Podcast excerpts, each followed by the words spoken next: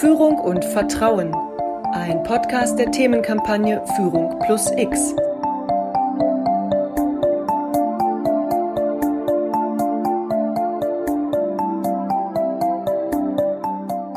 Führung ist ohne Vertrauen nicht möglich. Darin sind sich Experten einig. Aber was bedeutet das in der Praxis? Welche Geschichten lassen sich erzählen, die die Relevanz von Vertrauen für gute Führung aufzeigen? Ich äh, begrüße Sie zum Podcast-Interview Führung und Vertrauen. Ich spreche mit äh, Professor Kühn von der International Psychoanalytic University in Berlin. Mein Name ist äh, Johannes Dahle.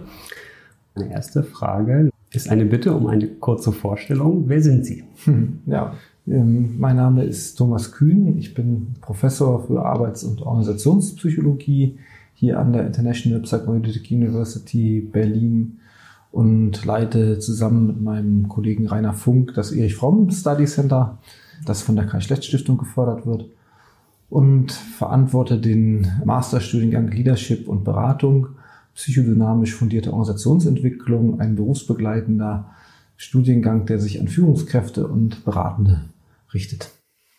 Was verstehen Sie als Wissenschaftler und auch als Person unter dem Wort Vertrauen? Ähm, es ist gar nicht so einfach, das auf den Punkt zu bringen. Vertrauen hat sicherlich was auch mit Hinwendung zu tun, mit, mit Kenntnis von denjenigen, mit denen man zu tun hat. Glaube daran, dass etwas gelingen wird und auch gelingen kann. Ich glaube, dass es aber auch nicht nur damit getan ist, sondern hat auch was mit Struktur zu tun und mit Zeitlichkeit, mit etwas, was entsteht, was, was wächst, was eine Vergangenheit hat. Ich glaube, gerade weil das so aus verschiedenen Dimensionen hat, es ist gar nicht so einfach, das mit einer ähm, Definition auf den Punkt zu bringen. Wo ist Vertrauen in der Wissenschaft wichtig? ja, auf verschiedenen Ebenen. So, ich meine, wenn ich jetzt an meine Positionen denke und allgemein auch an den die Rolle eines Professors ist das ja schon sehr viel Vertrauen, was man in uns setzt, eine unbefristete Stelle, lebenslang haben wir das Recht und auch das Privileg, immer wieder mit ganz spannenden Menschen zu tun zu haben, die einem zuhören, die, die von ihren Erfahrungen berichten. Das ist ja schon auch Vertrauen, was schon auch über eine Institution und einer Rolle verankert ist, was in uns gesetzt wird. Das ist der eine Punkt, der ich jetzt an, ich an meine eigene Praxis und gerade auch an den Studiengang Leadership und Beratung denke, der mir sofort spontan einfällt.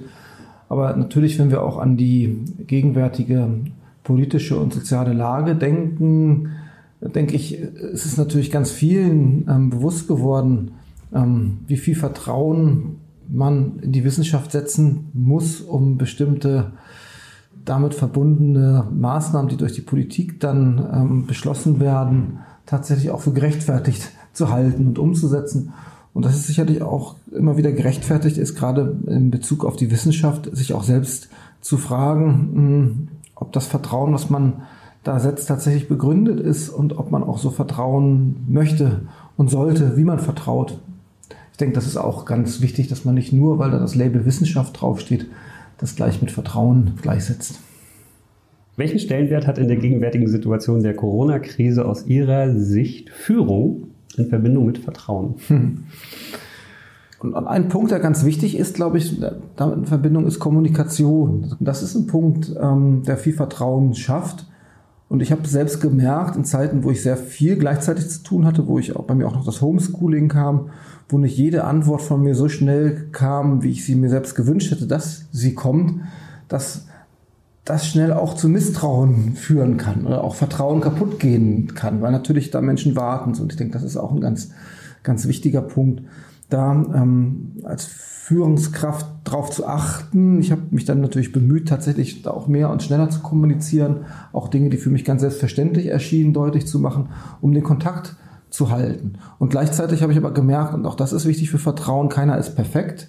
Ne? Sozusagen dann, wenn Fehler passieren, sowohl von meiner Seite als auch von Studierendenseiten, da die, die Möglichkeit zu schaffen, das anzusprechen.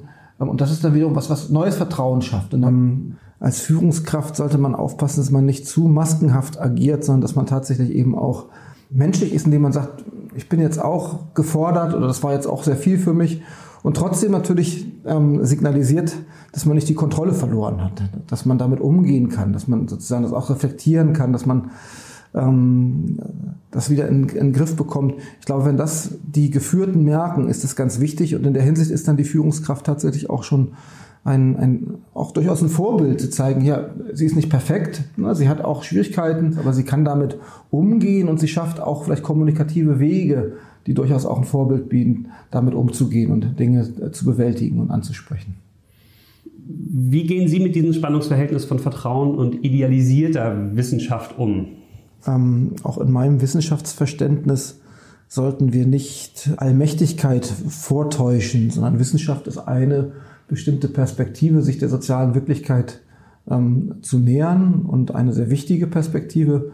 Ähm, und gleichwohl, wenn man sich die Wissenschaft zum Beispiel von vor 300 Jahren in allen Disziplinen anguckt, denke ich, ähm, werden heute Sachverhalte ganz anders dargestellt. Es gibt sicherlich was, worauf aufgebaut werden kann, aber in allen Disziplinen, denke ich, merkt man, dass dadurch doch das Wissen, was wir haben, auch zeitgebunden ist. Und ähm, das sieht man auch durchaus in dem Bereich, wo ich tätig bin. Wenn man sich mit Psychoanalyse anguckt, wird das, was Sigmund Freud aufgestellt hat, heute nach wie vor in, in, in weiten Kreisen sehr wertgeschätzt und, und, bietet wichtige Erkenntnisse, aber gleichzeitig ist natürlich das Menschenbild, was sich in seinem Werk findet und auch das, das, das Bild von Zusammenarbeit, von Geschlechterrollen zum Beispiel heute ein anderes.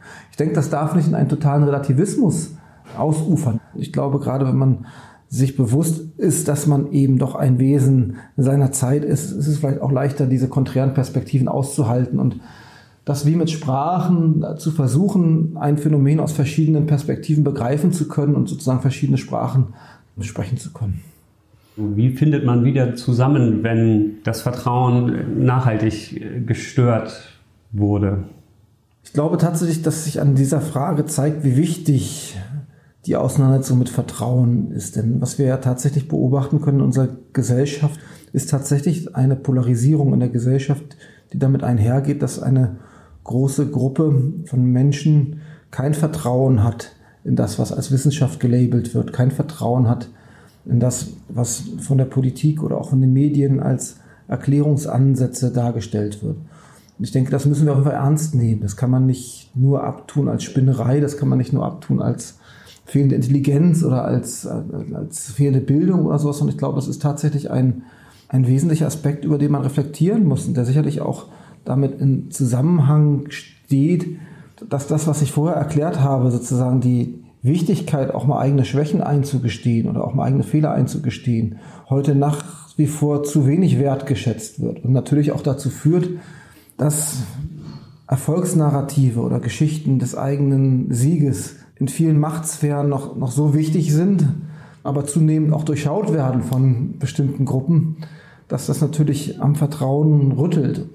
Dazu kommen natürlich auch, auch, auch Skandale, die wir in den letzten ähm, Jahrzehnten häufig gesehen haben, eine Diskrepanz zwischen aufgestellten Werten äh, in öffentlichen Sphäre und gelebter Praxis. Ähm, ich glaube, dass wir als Führungskräfte, wenn ich das aus der Perspektive mal anspreche, gut daran tun, uns tatsächlich immer wieder selbst zu hinterfragen und auch innezuhalten und dieses Spannungsverhältnis von auf der einen Seite ich weiß, was ich tue, ich weiß, wo ich hin will ich weiß, was ich kann und ich verstehe auch die Marktgegebenheiten und, und, und sehe die Nische zum Erfolg. Das auch nicht auszuschalten, sondern das auch beizubehalten. Das ist, denke ich, auch wichtig für eine Führungskraft. Und gleichzeitig sich immer auch wieder zu fragen, was könnte ich vielleicht auch anders machen? Wo verfolge ich hier vielleicht schon sehr eingefahrene Verfahrensweisen? Wo habe ich hier vielleicht auch blinde Flecken entwickelt? Wo spüre ich ein Unbehagen, was ich aber nicht so ähm, tatsächlich erleben möchte, sondern was ich eher unterdrücke. Wo merke ich zunehmend, dass ich vielleicht Dinge, die ich früher mit sehr viel Leidenschaft gemacht habe, zunehmend routinisiert mache, ähm, schneller mache, Zeit sparen will. Und ich glaube, das ist wichtig. Das, das gilt auch für viele andere Führungskräfte, gerade natürlich in Zeiten beschleunigter Strukturen, in denen wir leben, wo alle, glaube ich, sehr viel Interessen haben, sehr viele Möglichkeiten gleichzeitig zu machen und dadurch schon die Gefahr besteht, dass man tatsächlich bestimmte Dinge hm, nicht so mit Hingabe macht, wie man sie eigentlich gerne machen würde und, und sollte. Herr Professor Kühn, ich äh, bedanke mich dafür, dass Sie sich Zeit für uns genommen haben. Ja, vielen Dank. Ich bedanke mich für das Gespräch. Vielen Dank. Diese Podcast-Folge war Teil der Themenkampagne Führung plus X, eine Initiative der Karl Schlecht Stiftung.